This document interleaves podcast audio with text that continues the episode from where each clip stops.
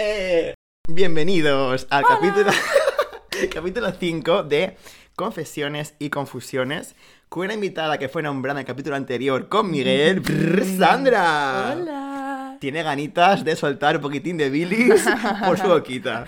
Eh, el tema de hoy me hace mucha ilusión hablar contigo porque es el primer podcast que hablo con un, con un invitado sobre un tema que hablamos anteriormente. En plan de que tú y yo, esta conversación ya la hemos tenido alguna vez. Es un tema que nos gusta, es un tema recurrente. recurrente, que es la empatía en todas sus vertientes.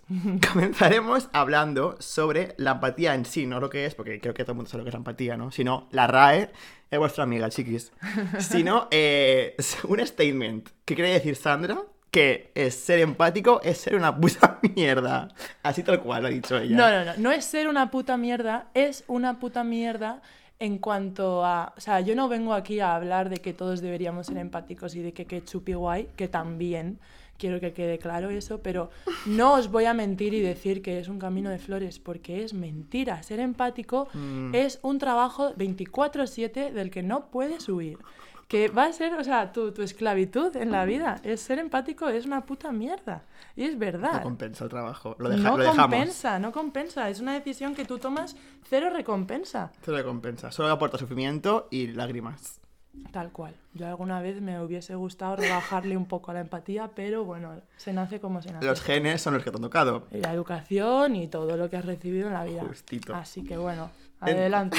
Entonces, ¿por qué crees que ser empático no está recompensado? ¿Por qué la gente... ¿Crees que la gente por ese motivo no lo es? Porque sabe que en el es una puta mierda ser empático y no compensa serlo. Sí, en parte sí. O sea, la verdad que las personas empáticas, eh, digamos que es la gente como que se está preocupando constantemente del resto, ¿no? Que tiene un... O sea, los sentimientos del resto le afectan mucho, entonces están todo el rato como intentando el bienestar Mm. de, de las otras personas. La frase de ser buena persona es hacerlo sin esperar nada a cambio, es verdad. Mm, Es verdad y por eso creo que ser empático es una mierda, porque es decidir vivir la vida cuesta arriba, o sea, complicártela a ti mismo, vivir mm, subiendo una pendiente sabiendo que arriba no hay nada, no hay ninguna recompensa, verdad, totalmente. no existe, eres tú mm, no sufriendo, porque coño, tampoco estás sufriendo, pero bueno, sí, al final eres tú esforzándote y luchando por algo que sabes que no te va a beneficiar. Y si sí que piensas que te va a beneficiar, es que realmente lo estás haciendo por eso, por el beneficio final, y eso no me parece tanta empatía. O sea, es decir, Una hacer- pregunta. sí. ¿Que es que la empatía 100% real existe? Hay gente que dice que ser 100% empático es imposible, que entonces como un acto por empatía es porque en el fondo como que quieres sentirte bien contigo mismo, entonces como que lo haces por eso. No en sí por el gesto de ayudar a alguien, A sino ver. sensación como de placer de decir, "Mm, soy un puto amo. A ver, yo ¿Sabes? creo que al final todo lo que hacemos en la vida lo hacemos para sentirnos bien, ¿no? Mm, O sea, partiendo de ahí, pues sí, eso es verdad. Pero a mí me parece que también hay que diferenciar hacer buenas acciones y ser empático. Es decir, a ti cuando un amigo te pide un favor y tú le dices que sí, eh, también en parte le estás... O sea, si, si solo lo haces porque piensas, joder, ¿cómo le voy a decir que no? ¿Cómo voy a quedar? Voy a quedar como una mal amigo, no va a confiar en mí y tal. Vale, lo estás haciendo por la opinión de la otra persona, etc. Una persona empática cuando tú le estás contando tu problema, antes de pedirle ayuda, él ya ha pensado, cuando termine de hablar le voy a decir que yo le ayudo. O sea, en muchas ocasiones está haciendo cosas buenas sin contarlo. O sea, innumerables veces yo he hecho cosas por personas y por amigos muy cercanos y ellos nunca van a saber que yo lo he hecho. Porque no se lo he contado a lo mejor eso. ni a ellos ni a nadie. Claro. En plan, sin reconocimiento, solo por el hecho de ayudarles, sin esperar como ningún tipo de gracias ni de mercy por esto, ¿no? Justo. Simplemente por hacerlo. Entonces, bueno, que lo he hecho yo por sentirme bien, sí, pero porque es lo que me ha nacido. Claro, claro. Entonces, sí, en parte lo estoy haciendo por sentirme bien, pero no por la recompensa o por el quedar bien o el no quedar mal. Claro. Y que aunque rollo te sientas como bien, es mucho más cómodo decir no hago nada. Te quiero decir, vale, sí, el gesto te lleva a sentirte bien, pero lleva un esfuerzo también. En plan, implica un esfuerzo el hecho de ayudar a alguien. Es más cómodo decir, oye, pues no hago nada y ya está, ¿sabes? ¿Qué te quiero decir? Hmm. Que también es verdad eso. Mm. O sufrir por alguien, ya no son solo las acciones, sino los sentimientos. Mm, O sea, cuando un buen amigo está mal y tú obviamente no quieres estar mal. O sea, cualquier persona podría elegir no, no sentir el sufrimiento de otra persona, pero al final no lo puedes elegir. Mm, Entonces también eh, al final es, o sea, aunque luego no llegues a hacer nada, porque en muchas ocasiones ni siquiera puedes ayudar a esa persona, a veces no. eh, pero estás sufriendo con ella y por ella. Justo, justo. Yo recuerdo como que en verano tuve una época de muchos amigos míos estar anímicamente mal, en plan, por X motivo, que al final es algo que no puedes... Puedes ayudar, pero no depende de ti. Y decir, estoy como tan empatizado con ellos que me está afectando a nivel que me siento también anímicamente mal. Por decir, joder, que mal me sabe. ¿Sabes? En plan, como que me dio bajón por decir, esto está ya a nivel anímicamente afectándome. Es una shit eso que Mm. cuando pasa, ¿sabes? A eso me refiero cuando digo que es un trabajo 24/7. Ya. O sea, no puedes decir, ya, ya. ay, esta semana me apetecía estar feliz, así que bueno, que mi mejor amigo le acabe de pasar una putada, pues voy a elegir que no me afecte. Mm, No, amiga, te has subido a este carro y vas con toda. Justo, justo. Y pan, que hacer un inciso y diferenciar entre ser empático y ser buena persona. Porque para mí, ser empático es aquel que sabe ponerse en el lugar de otra persona y como conectar con el sentimiento que siente el otro. Pero puede decidir no ayudar. También. Rollo, I feel you, pero que te jodan, ¿sabes? Y en cambio puede ser una persona que sea poco empática, en plan que le cueste más por cómo es él, decir, hostia, ¿cómo te sientes? Pero cuando lo siente de verdad, te ayuda al instante, ¿sabes? Es como eso más bien es ser buena persona, como que hay que diferenciar para mí, ¿eh? En plan, empati- empatía con ser buena gente. Hmm. Que igual creo que tú en tu caso es como ambas cosas, rollo Oh. empatía y buena gente, pero hay gente que igual solo es empática o que solo es buena gente o que no es ninguna de las dos cosas, que es una Cierto. puta mierda de persona. Cierto. Que también existe, también existe. También. Conocemos casos aquí y luego hablaremos de esto. Si no existiese ser empático no sería una puta mierda. Ah, claro, justamente, justamente. Si no existiese gente que no es empática. Sí, sí. Bueno, y también yo quiero decir que, o sea, yo no quiero jugar a ser Dios. Yo voy a hablar de lo que a mí me parece ser bueno o malo, pero que la moralidad, mm, vamos, ya hemos aprendido que es algo que, o sea, aquí depende. Es que es no, muy no, no quiero ser yo la que va diciéndole a quién es bueno y quién es malo. Yo voy a hablar desde mi perspectiva. Vale, entonces, ¿quieres dar motivos por los cuales ser, no ser empático?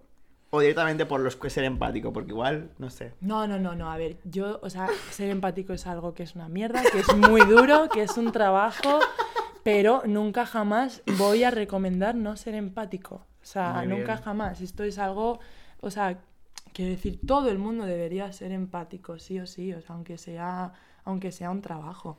A mí, a una persona que no se pone en el punto de vista de los demás, me parece que es, que es una carencia. Al final, es, es como que les Muy falta grande, algo. muy grande. Puede que es verdad que vaya a sufrir menos, que vaya a conseguir las cosas mucho más rápido si, si se siente con la libertad de pisotear a otros o de aprovecharse de ciertas cosas y luego no sentirse mal, joder, pues va a conseguir cosas mucho más rápido.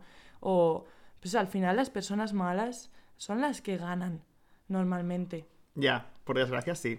Al menos momentáneamente, luego igual de repente, in your face. Pero sí que es verdad que de repente es como, hostia, cuidado. Sí, sí, es verdad, eso es verdad. Pero al final como que también yo creo que si tú eres poco empático, por tendencia, bueno, es que voy a decir que tu entorno es poco empático, pero no, o sea, no tiene por qué ser así. Porque puede ser poco empático rodearte de gente empática para ser aprovechado de esa gente, ¿no? Sí, Que esto- eso pasa esto- mucho. Esto ya hablaremos luego porque, claro, pasa mucho al final una persona que no es nada empática de repente ver a otra que se preocupa tanto, si no está acostumbrado, sobre todo que se preocupa un montón de, de él, de sus problemas, tal, es algo que le va a traer mucho y que va a querer a esa persona cerca, aunque sea, aunque sea solo que sea una persona que sabe escuchar mucho. O sea, Justo. Mm, Tú ya vas a querer a esa persona cerca, pero a lo mejor mm, sin darte cuenta, un poco para utilizarla de psicólogo incluso. o Real. sea, Quiero hacer un podcast un día sobre eh, usar a la gente. Que también es muy, muy interesante. Creo que uno de los usos más comunes es usar a la gente de psicólogo, simplemente, para que te escuchen y decir, ya está, tú usado a tu puta casa. Eso- A ver, que la amistad, obviamente, o sea, hay que estar ahí para hablar Obvio, obvio, con los colegas obvio. y no sentirse mal si tú un día necesitas descargar y estar cuatro horas hablando con tu amigo y, y usarle de psicólogo. Pero siempre que sea algo recíproco. recíproco. Ahí está la clave. Si no, Ahí está la clave. huye. Cuando eres una persona que no sabe escuchar, pero que le encanta que le escuchen, pues, pues, chico, algo falta. Esto luego lo hablaremos. Esto, esto ya se hablará más adelante. Yo también quiero comentar una cosa que aquí todos los empáticos que me estén escuchando van a saber que es verdad porque lo, lo han vivido.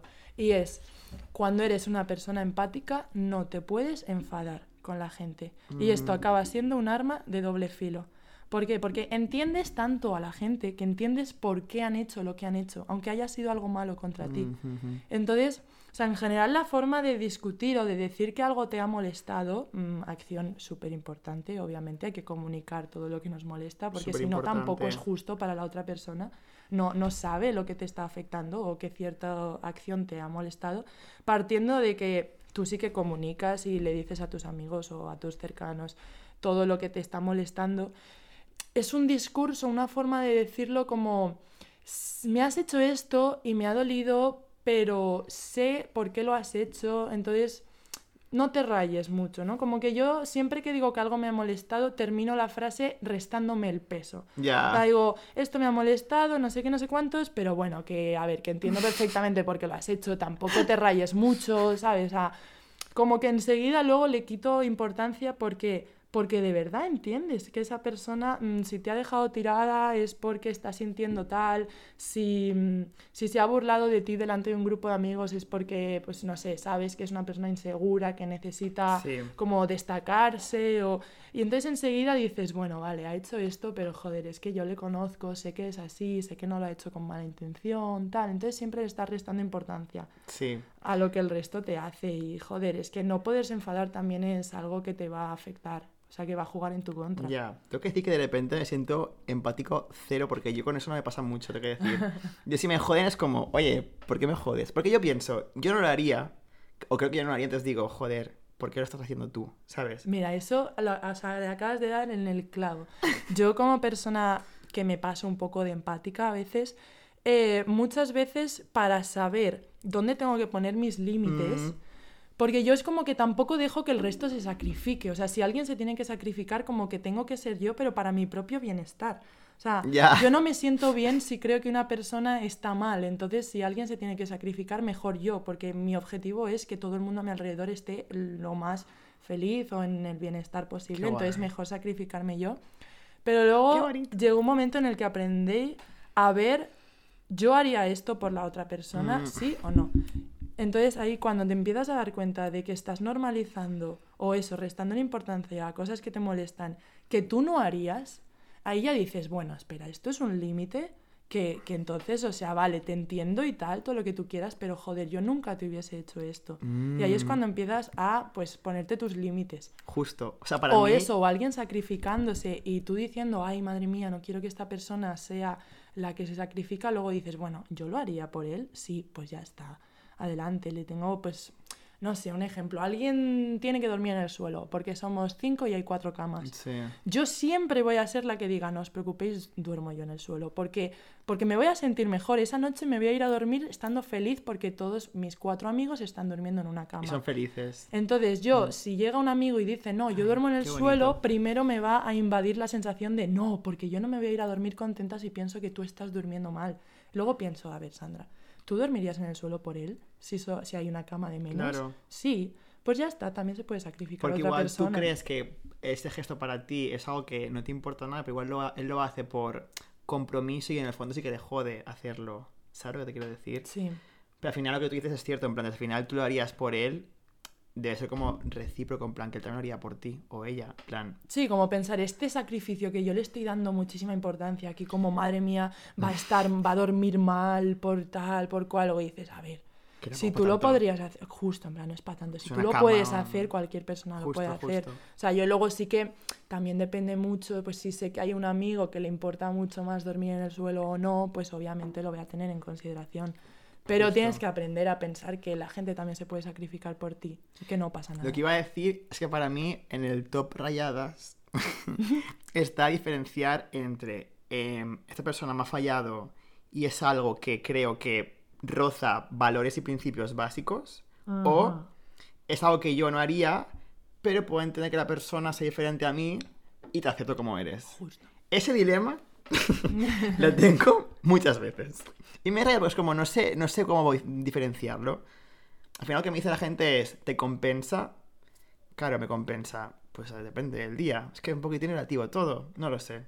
Eso me raya muchísimo, rollo. No sé poner como claramente la línea de, vale, eso que has hecho es too much no te quiero en mi vida. Hmm. O bueno, no, es que es así, no pasa nada, cada uno es como es. No sé qué te quiero decir. ¿Qué te- también te pasa a ti, un poco. A mí, yo este límite lo pongo, o sea, como te he dicho yo, al final mm, acabo pensando eso, que cada uno es como es, yo entiendo que esta persona ya ha hecho esto porque le conozco, porque sé que es así y que por eso hace tal cual.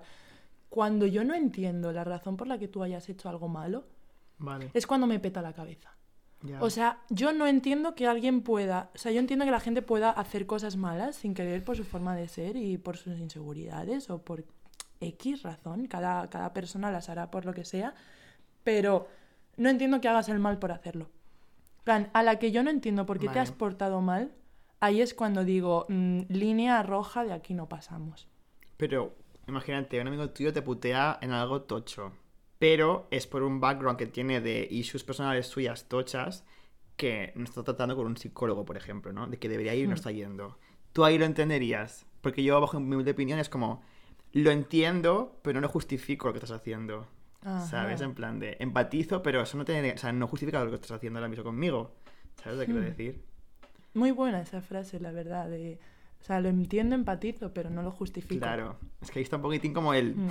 Yo creo que me paso justificando. Ya, ya. ¿Sabes? Como que es empatizo y voy a buscar todas las razones que pueda para justificarte. Pero antes me dijiste una frase que te dijo tu madre, repítela, que era muy interesante que has dicho antes. Vale, esta frase también me parece, o sea, es una enseñanza de vida que me ha dado mi madre. Quiero citarla un par de veces porque mi madre, o sea, yo de verdad creo que si soy tan empática es por ella. Es la persona, la mejor persona que yo he conocido nunca. Y mm, por ello, pues también la que más se sacrifica, la que más acaba mm, sufriendo. Mm. Por toda esta empatía que le va sobrando en la vida. bueno, em, una de las frases que mi madre me dijo cuando era pequeña y que creo que me ha mellado bastante la personalidad es, tú no puedes ju- juzgar a alguien por algo que no puede elegir en la vida. Es decir, no se puede juzgar a alguien ni por su herencia, refiriéndome a mm, el dinero que haya recibido, la familia en- con la que haya nacido, eh, el sitio donde viva o donde haya nacido, etcétera, ni pues algo físico, por ejemplo, tú no decides nacer siendo alto, guapo, feo, etcétera. Pero sí puedes juzgar a la gente por lo que hace, o sea, por lo que elige. Mm, Porque las acciones y cómo somos las elegimos. Todo el mundo puede cambiar. Y eso es así. eso es así. O sea, hay cosas que van en nuestra personalidad, en nuestra genética, pero yo mm, soy de las que piensa que todo con esfuerzo se puede cambiar. Y con un buen psicólogo. Eso de base. Creo que hay como una esencia que es muy complicada cambiarla, pero el resto de capas que te pones cuando vas creciendo, con introspección y con un psicólogo, como tú dices, se pueden como ir eliminando y creando capas nuevas más sanas mentalmente para la persona, yo creo. Justo. Entonces, o sea, una persona, por mucho que tenga un background que le haga ser como es y tal, al fin y al cabo, si está haciendo el mal, es algo que, o sea, tiene que cambiar sí o sí Hmm. en tu vida. Entonces, sí que puedes juzgar a alguien por, por ser malo. O sea, no puedes juzgar por lo que no ha decidido, pero ser malo o hacer cosas mal o hacer daño al resto es algo que estás decidiendo. Y también hay que diferenciar ser malo conscientemente de ser malo inconscientemente, porque es que hay mucha gente, o sea, tú estás haciendo cosas malas, te empiezas a dar cuenta, quieres cambiarlo y puedes rectificar siempre que tengas ganas. ¿Qué pasa? Que como he dicho, ser empático es un trabajo, o sea, vas a tener que, o sea, vas a querer cambiarlo a pesar de que Muy duro el trabajo. ¿eh? pierdas cosas. O sea, tú al ser empático o al decidir cambiar esta personalidad tuya que acaba haciendo daño al resto, también vas a perder cosas buenas que te proporciona eso. Pero bueno, al final lo haces como por el bien mayor. Pero es que luego hay otro tipo de personas que son malas y ni siquiera se dan cuenta. Eso a mí ya me parece como el Es que igual es siguiente algo nivel. genético, ¿eh? El otro día con, el, con Miguel hablábamos el tema de que hay gente que no tiene voz interior, que no hace como reflexión consigo mismo, que no, no, no es capaz. Ay, me hizo gracia que hablaseis de eso porque es que lo habíamos hablado él y yo. Ah, Que pues, decía como, mm, ay, no sé con quién lo hablé el otro día, era conmigo. ah, pues era contigo, era contigo. Y es como, igual, en el tema de la empatía, es igual hay gente que igual es que no es capaz de ponerse en la piel de otra gente porque no, no, es- no, es, no sabe, ¿sabes? Mira, la autocrítica yo creo que es algo que también... Uf. mm, o sea, cada uno tiene el nivel que tiene. Ahí también está cada uno con sus temas. Y no tener autocrítica me parece de los mayores pecados que puedes Me tener. parece o sea, horrible. pasarse de criticarse a uno mismo también es como mm, una Autoestima tortura. cero, sí, autoestima es- muy al baja. final es una baja autoestima y acaba siendo una tortura para Mm. ti mismo. Pero pero no tener nada de autocrítica y nunca plantearse lo que estás haciendo, lo que estás diciendo, cómo le está afectando al resto, me parece, o sea, pésimo, o sea, de, de persona mm, que necesita ayuda. Yo creo que hay como dos, dos motivos. O que realmente no se lo plantee porque es como tan autoestima alta que dice ni me lo planteo. O que la tenga tan baja que no sea capaz de plantearse como para no hundirse. En plan de, si me autocritico, soy como tan inseguro de mí mismo que me hundo. Entonces como que se bloquea rollo, no lo voy a hacer, no lo voy a hacer, no lo voy a hacer, ¿sabes? Dios. Gente que también creo que es así, rollo, que es como tan consigo misma insegura que no es capaz ni de plantearse un error propio, para no... Mira, hay una amiga de mi hermana que me acuerdo un día que, o sea, esta amiga, pues por X razones, siempre está saliendo con chicas que, que tienen problemas. Mm, O sea, problemas en cuanto a, mm, a, a, joder, pues problemas de autoestima o emocionales, Sí. digamos, ¿vale? O sea, aquí entra una gran variedad de cosas. Y un día dijo una frase que dije, hostia, qué cierto, poco se habla. Y es que las personas que están mal, como que están tan mal que tampoco tienen espacio para pensar en los demás. Y acaban siendo al final muchas veces muy egocéntricas. Claro. O sea, es como que luego también se centran mucho en el estoy mal, entonces mi problema y mi vida y mi, mi sufrimiento es todo lo que yo pienso y todo lo que abarco y que a lo mejor por esa mentalidad y ese mm, estar sufriendo no estás pensando en el resto de personas. O sea, esta, a esta amiga le, le pasaba de decir, joder, es que como que veo que estas personas están mal y yo les intento ayudar y tal, y luego me doy cuenta de que nunca piensan en mí. Qué fuerte esto. Porque no son capaces, porque tienen como tan bucle en su cabeza que no son, no tienen como espacio a pensar en otra gente, lo que tú has dicho. Es muy fuerte esto, pero creo que es real, ¿eh? Sí, sí. Igual con casos muy extremos ya a nivel muy depresión o muy lo que sea. Es como, pero sí, sí, real, real. Bueno, y Qué- que qué obviamente interesante estamos esto. generalizando. Obvio, o obvio, sea, obvio, no- obvio. Aquí no queremos decir Cada que caso todas es las particular, personas sean obvio. así. Pero, pero joder, es algo que pasa mucho. Es como que tu mente está muy ocupada en tu Ujú. propia movida.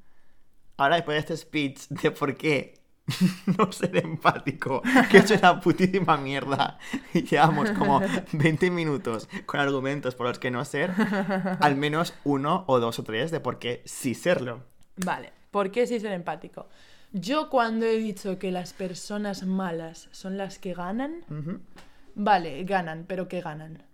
O sea, ¿qué ganan? Ganan muchas cosas, pero muy a corto plazo. O sea, ganarán el ser el más guay del grupo, el que se lleva más la atención, el que ha conseguido más cosas porque al no preocuparse del resto se las ha quedado todas para él, el que, pues eso, el que siempre duerma en una cama, a lo mejor cuando hay que repartirse, el que gane, un- yo que sé, un puesto de trabajo antes porque ha pisoteado a gente y otra persona nunca lo haría, etcétera. Pero son todo cosas efímeras. O que el que, por ejemplo, eh, no está en tu casa rayado porque su amigo está mal, sino que está de fiesta porque se la suda. Efectivamente, el que, el que no está sufriendo por el resto. Justo. Vale, todo eso son cosas como que ganas, pero son muy efímeras, muy temporales. A mí me parece que las personas malas son las que ganan más, pero a corto plazo. Mm. A largo plazo, yo he aprendido, y esto es cierto, porque mm, desgraciadamente he tenido contacto con muchas personas muy malas en mi vida. Bueno, muy malas, mm, que han hecho cosas malas, ¿vale? Ujú. Em, el tiempo pone a cada uno en su lugar, y esto es verdad. Todo es cierto. Y esto es verdad. O sea, al final tú puedes estar en la hipnopia, pero siempre va a llegar algún momento en el que te des cuenta de cómo son las personas que te rodean. Y si una persona no va a dar por ti lo que tú estás dando por él, tú llegará un momento en el que te des cuenta. Justo, justo. Entonces ahí es cuando te das cuenta de que ser empático es algo que tú no estás haciendo por el resto. O sea, lo estás haciendo para sentirte bien porque te nace, porque es tu personalidad, etc. No esperas ninguna recompensa, como hemos dicho, muchas veces las personas ni siquiera lo saben, pero a la larga esas personas saben y te quieren en su vida. Ya. O sea, saben que tú eres una buena persona, saben que pueden contar en- contigo cuando tú necesites algo, probablemente lo hagan con muchísima más razón. Decir, es que cómo no voy a ayudar yo a este amigo que tanto ha hecho por mí o que tanto he visto que hacía por otras personas. A lo mejor ni siquiera sabe lo que ha, lo que ha hecho por ti. Pero, pero sabes que esa persona es buena, Mm. sabes que la quieres en tu vida y la valoras más. Yo creo que las personas que son poco empáticas son las más destinadas a, a quedarse solas. Solas, justo iba a decirlo. Porque al final. O a quedarse con gente que sea igual que ellos. Pero es que de verdad quieres Que al final amigos. es como estar solo, porque si nadie te Sí. escucha, te quedas solo. O sea, Sí, sí. Es, o sea, yo creo que al final en el mundo lo más importante es el amor. ¡Ole! Así tal cual. Y no me estoy refiriendo al amor romántico. Me estoy refiriendo al Hay un amor podcast de sobre todo esto, tipo. escuchadlo, cariño. Ay, ya, me lo tengo que escuchar. Mm, No sí, sí, muy malos deberes. Bueno, es que vaya hechos. tema, ¿eh? O sea, quizá lloro escuchando ese No, podcast. no, no, no. Bueno, no sabes. Pero Eh, sí, sí, bueno, no me refiero al amor romántico, ¿vale? Me refiero al amor en todas sus expresiones. Me parece de lo más importante en la vida. O sea, si puedes conseguir cosas, consigue buenos amigos, consigue una buena relación con tu familia, con tus compañeros de trabajo, consigue gente que te quiera. Que te quiera por cómo eres, que te quieras porque eras buena persona, etc. Sí. Y que te Entonces, quiera de verdad. justo. Que te quiera No por interés. Ahí, ahí estamos. Que esa persona también le vaya a nacer a hacer cosas buenas por ti y no por el interés de quedar bien contigo. Mm, Yo creo que eso es de las cosas más importantes que puedes ganar en la vida y ser empático te lleva hasta ahí. Es un camino a largo plazo, pero joder, bueno, o sea, si lo piensas así, en el fondo sí que hay recompensa. La recompensa es saber que las personas que, que están a tu alrededor te quieren, o sea, como esperar de ellos, no esperar lo mismo que tú estás dando, pero, pero joder, yo creo que... Un mínimo. Sí. Bueno, a ver, luego y eso ya depende en los límites que tú seas capaz de Sí. poner con tu alrededor. Pero, pero sí, vamos, creo que, que a largo plazo todos son ventajas. Yo creo que ser empático al final atrae a gente empática si no te paras de empático. Y te conviertes en alguien que la gente utiliza. Que esto iremos al punto final del Ajá. podcast. Pero si estás como en un equilibrio sano, al final atraes a gente como tú, yo creo, que es como gente que, que puede mm, que te puede entender, que te va a escu- escucharte en plan, ¿sabes? Como tú, al final, un poco. Es un poco la clave de la existencia humana, yo creo, un poco. Entonces, ¿algo más? ¿Algún motivo más? O pasamos al siguiente apartado, que también es muy interesante. Venga, vamos a pasar al Siguiente siguiente. apartado. Trrra, que esto ya es un, un inciso antes. Que es por qué crees que los malos ganan y los buenos son tontos. Vale. Al menos Aquí- a corto plazo. Creo que todos sabemos que tengo razón al afirmar eso. Si no, o sea, yo qué sé, por ejemplo, el instituto. Hmm. Creo que es la mayor representación de la sociedad más horrible. Justo. ¿No? O sea, el instituto realmente es de los peores ambientes sociales que pueden existir en el Hmm. mundo. Depende de ¿Por para qué quién. El guay siempre es el malo. Bueno, siempre voy a hablar de forma absolutista, eh, repetimos, esto es una generalización enorme. Pero, ¿por qué al final el bueno es el malo? O sea, ¿por qué existe la frase de, ay, es que eres El tan bueno es el malo. Ay, perdón. no, ¿por qué el guay siempre acaba siendo como el Malote, el malote? Sí, o la bad bitch, ¿sabes? La que El más- chulito, graciosito que hace como comentarios un poquitín fuera de Sí, lugar y el y que tal. es más empático y el que es más buenecillo y tal, siempre es como el tonto. Sí, como empringado un poco. Sí, el pringao, justo, justo, el pringao. justo. Vale, ¿por qué? ¿Por qué como sociedad tenemos esto tan normalizado? O sea, ¿por qué a mí de verdad que la frase esta de, ay, es que eres tan buena, que eres tonta, me da mucha rabia. Me da mucha rabia porque siento que estamos culpando a la víctima. Justo. O sea, Eso no puede ser que yo, al haber hecho, al haber abierto una debilidad, digamos, o haber, haber dado la oportunidad de aprovecharse de mí, si se aprovechan de mí y yo cuento esta historia, será como, ay tía, es que claro, en plan, es que cómo, o sea, cómo le das la oportunidad de, de ¿sabes? Como, de, de- o sea, esa vulnerabilidad que tú has mostrado, si otra persona se aprovecha, como que solemos decir, ay ya tía, es que eres tan buena que te pasas de tonta.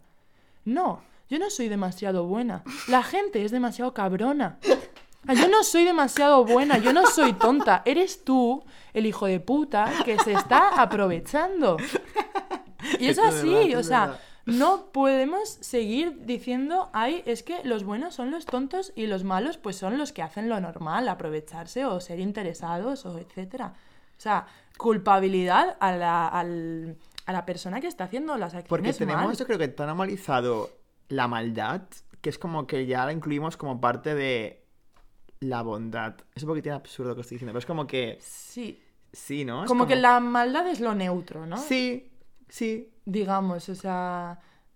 Es como gente igual, no lo sé, tan mala que ser un poquitín malo está ya bien. Rollo, it's okay, lo aceptamos. Pero es como en verdad, Sí, o como tener una oportunidad de aprovecharse de algo y cogerla es como, bueno, pues lo más normal, ¿no? Es que claro, si te ha surgido esta Justo. oportunidad de pisotear a otra persona para tu propio beneficio, pues normal que lo hayas hecho. Es como, mira, el otro día estaba mm, viendo un vídeo de un colombiano que es de Medellín y que se había ido a vivir a Corea, porque a mí me encantan estas movidas de culturas y tal. mola mucho. Entonces, él explicaba una cosa que me pareció súper curiosa y es que no se había dado cuenta de lo normalizado que está la violencia en la calle hasta que no se había ido, o sea, la violencia en Medellín, em, al nivel de que ellos, eh, allí, pues los colombianos, como que sienten que es su culpa si les ocurre algo en la calle. Él decía, es que tenemos ya una mentalidad, una normalización de lo malo, o sea, de, de hacer cosas mal, que si yo iba en el metro con el móvil en la mano y me lo han robado, era mi culpa Por por, tener el móvil en el, o sea, el móvil en la mano. Y decía, es que hasta que no me fui y vi, pues en Corea tiene, o sea, él contaba que era el ejemplo totalmente al contrario, o sea, una seguridad en la calle excesa. Mm, Mm, Yo no he estado en ninguno de los dos sitios, pero bueno, hablo en voz de esta persona que conoce las dos culturas y que decía, hasta que no me he ido, no me he dado cuenta de que normalizamos tanto que la gente se vaya a aprovechar, o sea, de que si tú vas por la calle y ves un móvil en la mano de alguien, lo vas a coger y la culpa ahí es de la víctima. Sería un poco la misma frase de, ay, antes". es que eres tonto por haber tenido el móvil en la mano. Bueno, yo no soy tonto por haber tenido el móvil en la mano, es la otra persona la que es una hija de puta que ha decidido robármelo. Es como que tienen tan asimilado la, la maldad que no ven como otra posibilidad, ¿no? Claro, Entonces, por ejemplo, imagínate, alguien que no es empático es porque como en su infancia no ha recibido una educación en la empatía, igual, como no sabe lo que es, no lo puede aplicar. Supongo Ujú. que algo similar, ¿no? En plan, si nunca te han enseñado lo que es ser empático, lo que es ser buena gente, lo que es ser generoso, etc., tú no sabes, en plan, cómo serlo porque nunca lo has aplicado. Un poquitín símil, ¿no? Con lo que estás diciendo, yo creo. Entonces, no sé. O sea, que al final la gente que es mala, rollo lo es porque igual nunca le han enseñado lo que es ser buena gente. No todo el mundo, gente que es mala por decisión propia, porque es como, me la suda. Pero igual si tus padres no han sido capaces de darte una educación buena, no sabes cómo ser buena persona. Que esto creo que pasa, ¿eh? también, también, o sea, yo creo que esto, o sea, mm, te, te va llegando eh, por influencia desde Que luego- pequeño. Yo digo casos de gente, de familias deses- desestructuradas, de padres mm, que también menudos cuadros, que dices, claro, es que yo y mi familia que son tan... Dentro de que tienen cada uno sus, sus virtudes y sus defectos, ¿no? Pero tan buena Obviamente. familia es como que digo, wow, yo juzgo tú como eres como persona, pues que igual de repente hay un background detrás de, de la hostia de mierda que yo no estoy viendo. Ajá. A lo mejor tú- tus padres te han enseñado a ser un triunfador en la vida Mm. y, a, y a todo lo bueno para ti y no te han enseñado tanto a, bueno, tú ve triunfando siempre y cuando no estés perjudicando al resto, Justo, justo. que es lo más importante. Justo. O sea, a lo mejor ellos no le han dicho, hey, que eso es lo más importante. Mm, ¿Sabes? Portarse bien, que tu libertad termina donde empieza la del otro. por ejemplo. Es muy importante. Como, mi padre es muy de decirme siempre rollo, sé consciente de afortunado que es con lo que tienes. Es como algo que tengo como muy presente como siempre rollo. Agradecido de lo que tengo, rollo, a nivel eh, tener un techo, tener agua potable, tener como Ajá. básicos que gente del mundo no tiene. Y luego ya a nivel más igual lo que sea, amistades también, ¿no? Igual eso hay gente que si sus padres no se lo inculcan, pues se creen que son unos desgraciados que no tienen nada y como que tienen que pisotear a la otra gente para ser más afortunados. No sé si me explico. En plan, así hay más ejemplos, rollo, que al final todo viene Sí, o la avaricia de querer más, de querer pisotear a alguien para conseguir un puesto, para que el trabajo en la universidad, mm, yo no hago nada y me aprovecho del resto para que hagan todo, Justo. o, o de... Pero o de si tener no- más amigos, Si no valoras o- el trabajo que tienes, igual para ti es una mierda, pero igual si no eres consciente de lo afortunado que es con el trabajo que tienes ahora mismo, que ya de por sí está bien, no harías el hecho de pisote- pisotear a alguien para tener un trabajo mejor. No sé si me explico. Sí, o que si valoras tus amigos que Por tienes, ejemplo, por ejemplo. no estarías intentando llamar la atención para tener Por más y más amigos sin darte cuenta de que a lo mejor los que ya tienes te necesitan. Justo ahí. Es muy importante también, ¿eh? Cuidar a la O gente sea, de como entorno. cuidar lo que tienes en vez de pensar en más y más y más. Totalmente. Porque así es como vas a ir perdiendo las cosas que ya tenías. O sea, estás consiguiendo más amigos o un mejor trabajo también perdiendo mucho en el camino. Justo.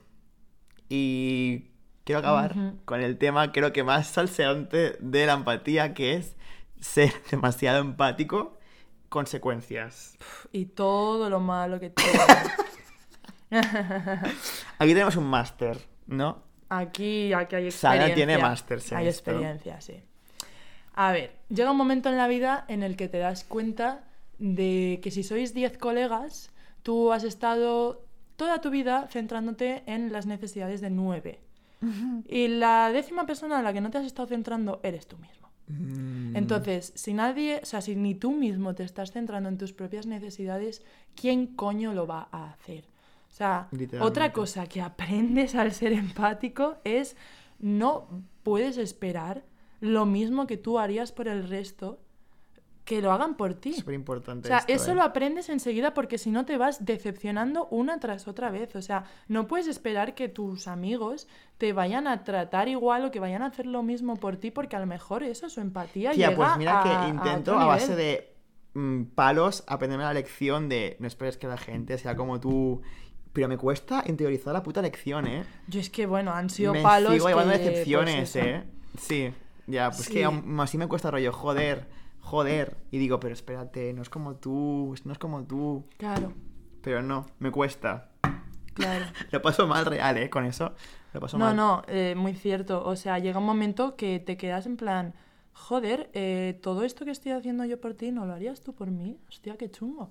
Pero eso, pero eso no, no lo digo en plan, ay, qué mal amigo. O sea, quiero no, no, no, decir, no. siguen siendo tu amigos, siguen siendo personas buenas, siguen siendo probablemente personas empáticas. Simplemente Y que tiene virtudes que tú no tienes. Claro. Y viceversa. O sea, es, es otra persona. No puedes esperar mm, relacionarte solo con gente, pues eso, que vaya a, a hacer o a demostrar el amor de la misma forma que lo demuestras tú. Mm. Entonces, pues te acabas llevando palos de decir, hostia, yo he hecho esto por ti y sé perfectamente que tú no lo harías por mí, pero no pasa coña. nada. Pero seguimos siendo colegas porque cada uno va a ser como es. Ya, ya. Pero hay unos mínimos. Pero obviamente hay unos mínimos y hay que saber poner límites. Porque ¿qué es otra Mm. cosa que pasa al ser empático? Tú vas dando, dando, dando, dando, dando y el día que decides poner límites y cortar, entonces eres el malo. Ay, es que es muy Y fuerte. dices, a ver, eh, ¿dónde hay beneficio aquí para mí? Porque con lo que me ha costado darme cuenta de que necesito poner límites, encima el feedback es, ah, qué hija de puta, antes hacías esto por mí y ahora ya no lo haces. Y luego, bueno, cariño, quizá deberías haber valorado que yo lo estaba haciendo por ti y valorar que puedo decidir dejar de hacerlo en cualquier momento. Y el que se dio de ti toda su puta vida, de repente, como que un día dice, ay, te ayudes como un superhéroe. No, yo, guau, esta persona me ha ayudado. Es como, nunca lo he hecho. Yo estaba aquí eh, todos los putos días de tu puta vida eh, escuchándote y de repente un día que no lo hago, un cerdo. Y este pavo que nunca lo ha hecho es un superhéroe porque lo ha hecho un día. Eh, toma por el culo que te vas. A tomar por el puto culo, no me jodas. Tal cual. Eso jode. Tal y luego cual. una cosa que eh, antes te comentó, que también hablamos en su momento, fue el hecho de que eh, tienes tendencia a rodearte de gente que es muy poco empática, barra bastante egocéntrica, porque son gente que en general tienen como una personalidad bastante llamativa, en plan de, bueno, el otro día me fui a tal sitio y hice no sé qué, como que te lo venden muy bien y dices, qué guay, qué guay, cuéntame. Se crea un, un rol, o sea, un juego en el cual la persona siempre es la que habla y tú nunca eres la que tiene el espacio para comunicarte, ¿no? Y el día que quieres hablar y decir, chicos o amigo, amiga, estoy mal, no hay una escucha activa, ¿no? Esto es la historia de mi vida. es la historia de mi vida. Yo conozco a alguien y me empieza a contar, guay, es que yo he hecho todos estos viajes, yo es que he hecho tal. yo-". Y yo me enamoro instantáneamente. O sea, yo digo, Dios mío, em, te quiero como amigo, pero te quiero que estés contándome tu vida todo el día. Y luego, pues así se crea la dinámica, ¿no? Es que tú mismo también La te la estás estás, creando. claro. O sea, tú dices, por favor, quiero oír tus historias todo el rato. Entonces, creas esa dinámica de persona egocéntrica que le encanta hablar de sí mismo y tú, persona que le encanta escuchar. Eh, ¿Qué pasa? Que el primer día que le conoces, guay. El primer mes, guay. Pero luego llega un momento que te vas a casa pensando, hostias, es que cuando intento contarle algo, no puede escucharme. No, no, no tiene ni la paciencia, ni la empatía El interés. ni el interés como para decir, hey, ahora te toca hablar a ti. O sea, me ha pasado de estar escuchando cosas de cierta persona decir, es que te intento contar yo algo así y no aguantarías ni dos frases. Qué fuerte esto, ¿eh? Porque además es escuchar activamente, no decir, "Ujú, ujú", sino... No hacer, ajá, ajá. Claro. Ah, pues yo, tal, tal, tal, tal, tal. justo, Dios Porque mío. eso, cariño mío, no es escuchar, eso es estar esperando tu turno para hablar. Interrumpir el de otra persona también un poco. También. Buah, se me pone histérico, no, me pone enfermo, ¿eh? Me pongo como También, violento, como, te lo ver, juro. mm, que si quieres hacer eso, te haces un podcast. Pero si tienes amigos, también es para escucharles a ellos, ¿vale? Activamente, por favor. Que Es que solo quedarte obvio. callado mirando a una persona no es escuchar. Porque la putada es que cuando estás, o sea, tú estás bien, él está bien o ella está bien, guay. Pero tú un día igual estás mal y quieres de verdad comunicar lo que te pasa porque si no, explotas y no hay escucha y te vas a casa con una cara de puto mierdas que dices, eh, vaya asco de amigo que Te vas tengo. dando cuenta de que tú mismo has creado una dinámica de, hey, tú, o sea, me he hecho muy amigo tuyo porque me cuentas un montón de cosas de tu vida, porque creo que eres muy guay, porque estoy centrando la energía de esta relación en ti. Mm. Y tú, como persona, también estás centrando tu energía en ti. Entonces, hemos hecho una relación de que ambos dos solo nos centramos en ti. Entonces, aquí, ¿quién coño se está centrando en mí? Nadie. Claro. Y lo malacostumbras y luego ya para esa dinámica romperla, cuidado, porque es complicada. Y la frase esta de que cuando estás mal te das cuenta de que gente está en tu entorno y quién no, de verdad, Es cierta, es, es muy verdad. cierta, porque te das cuenta de que gente solo te quiere por, ay, si no me escuchas, pues chica, mm, qué pereza, chao. Mm. Y quién de verdad está ahí cuando estás mal. Te das cuenta de quién has creado la relación solo porque te llamaba la atención, pero que Hmm. realmente no te está aportando Justo. eh, valores mínimos de amistad. Sí, es que O totalmente. sea, es como, es muy guay estar contigo, pero joder, no te llamaría si estoy mal. Es interés. Es que, es que amistades así, o sea, en otra gente, veo mucha, ¿eh? En plan, veo mucha gente que simplemente se llevan porque, pues, mm, te cuento mi vida, tú me escuchas o tal, pero luego de verdad, de verdad, no son amigos. ¿No son amigos? Es que es así.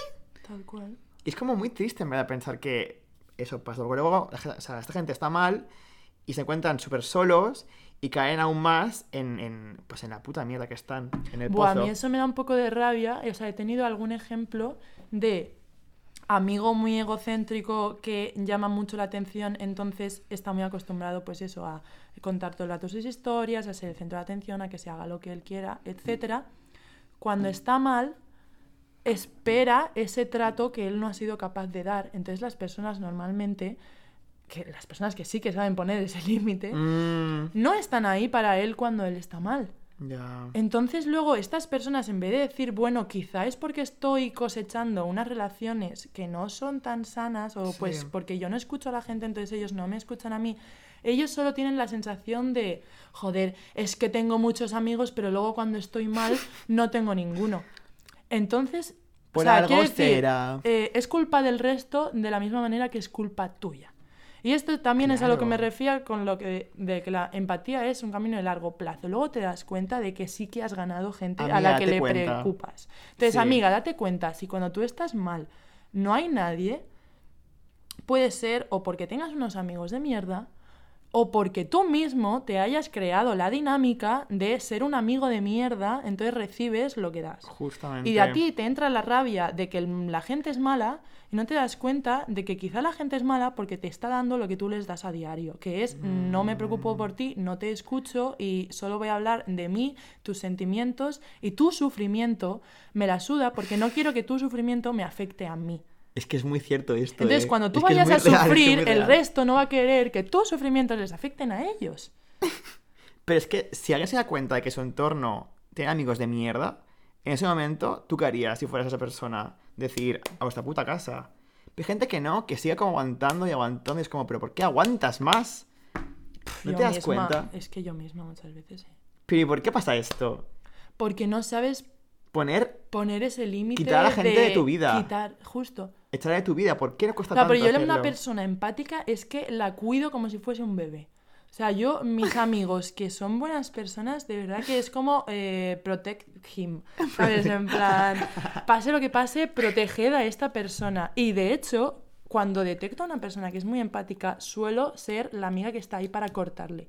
Para decir, hey, te estás ofreciendo hacer todas estas cosas por el resto, pero ¿de verdad los quieres hacer? ¿De verdad? la- O sea, Mm, en plan, me conozco, sé lo que podemos llegar a hacer por complacer o porque te sientes bien haciendo tal. Por ejemplo, un amigo me lo hizo ayer y me quedé como, Dios, gracias, porque me conoces y sabes, tenemos, vamos a ir a un festival los dos juntos al Viña Rock y, y yo estoy organizando pues tiendas de campaña y tal para todos mis amigos. Y llegó un colega, Miguel, y dijo, eh, te veo organizando tiendas de campañas y tal para todo el mundo, pero tú aún no sabes ni dónde vas a dormir, ni cómo vas a ir, ni nada. Y no te has preocupado de eso en ningún momento. Entonces yo tuve que parar y decir, hostia, es verdad que quizá antes de organizar dónde va a dormir mi amiga, mm, tengo que organizar dónde voy a dormir yo. Claro, Antes de conseguirle un saco de dormir a mi amiga, tengo que darme cuenta de que yo no tengo saco de dormir. ya. O sea, también luego están los colegas que te conocen y dicen, eh, para. Ya, párate. Y yo también lo hago con, pues eso, con amigos que veo que, que también son muy empáticos y que, Que les puede estar pasando lo mismo. Yo creo que hay gente, que creo que no es tu caso, pero hay gente que no sabe poner, o sea, no sabe echar a la gente de su vida por miedo a sentirse solos. También. Que porque igual de repente tienes un ambiente o en tu vida un momento en el que estás como más solo o te sientes, que no es bueno es así, pero te sientes más solo y es como, Dios mío, quiero perder a esta persona o a este grupo de personas porque si no voy a sentirme súper solo. Y claro, esa, esa, esa, ese esa problemática es muy chunga porque ¿qué haces?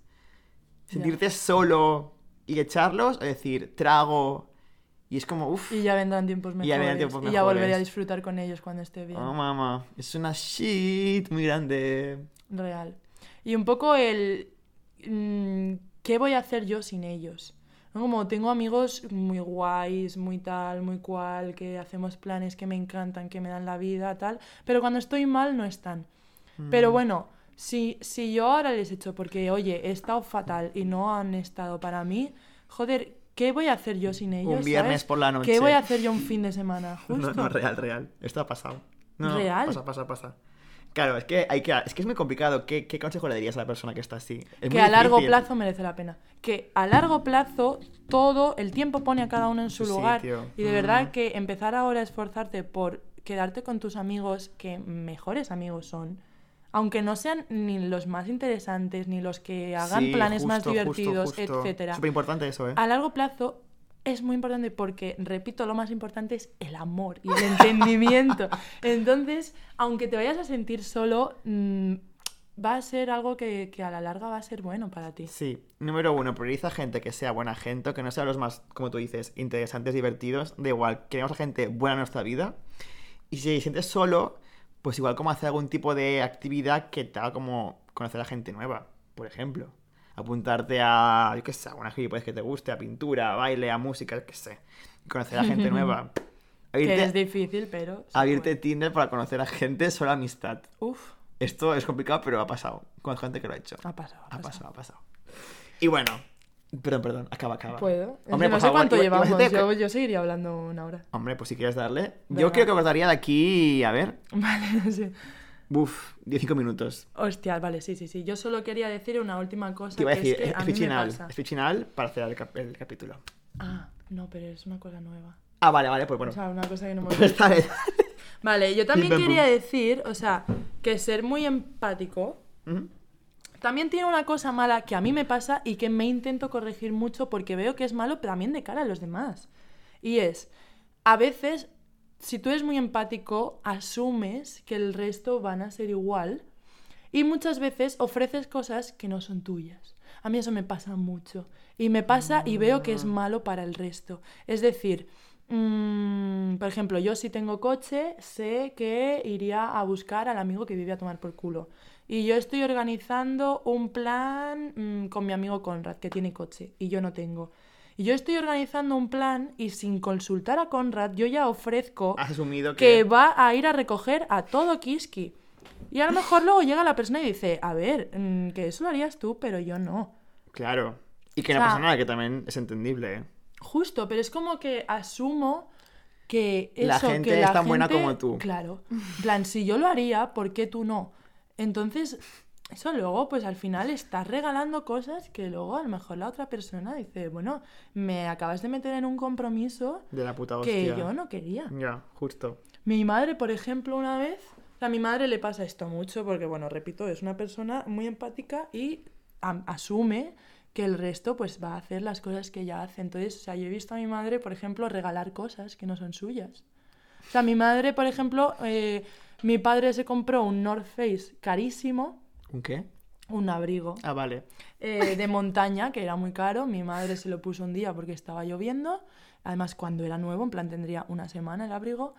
Vio a un vagabundo en la calle que estaba tiritando de frío en pleno Madrid porque hacía mucho frío, era invierno tal, y no tenía abrigo, que cogió y hizo mi madre el abrigo nuevo de mi padre, se lo dio.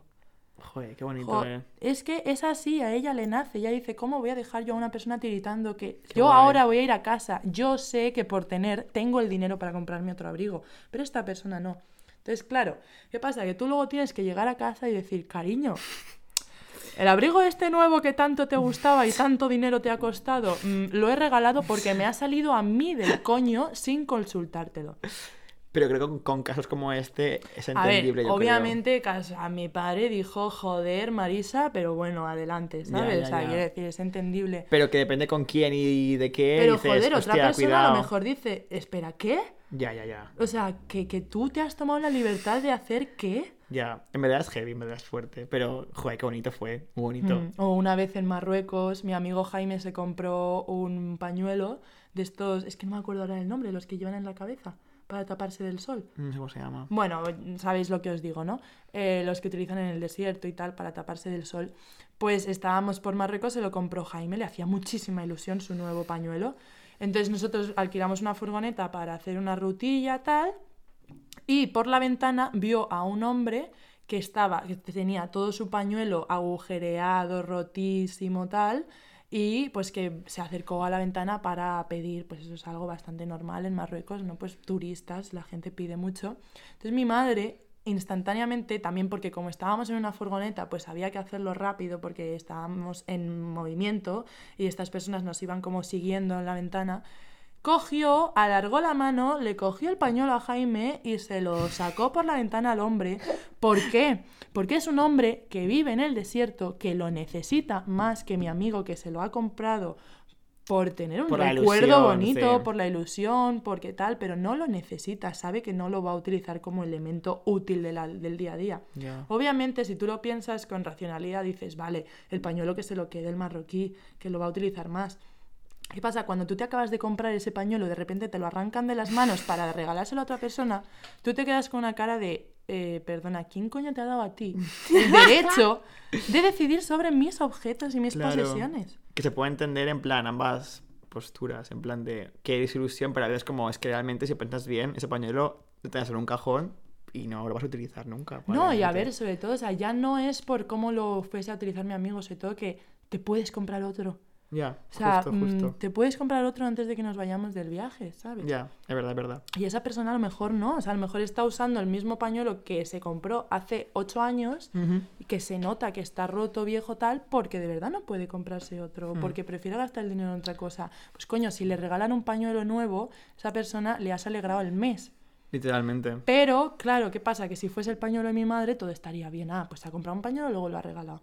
Pero cuando es una posesión de otra persona, a veces hay que tener un poco de Mm. cuidadito con esto de pensar que el resto va a hacer lo mismo que haríamos nosotros. Justo, muy, muy importante esto. Y también quiero decir que esto una vez te lo dije, yo me acuerdo, que si es muy empático al final, también a tus amigos puede ser un poco tóxico, porque si aceptas a la persona tal como es siempre, no es capaz de decir lo que hacen mal y no pueden en plan mejorar como personas. Ajá.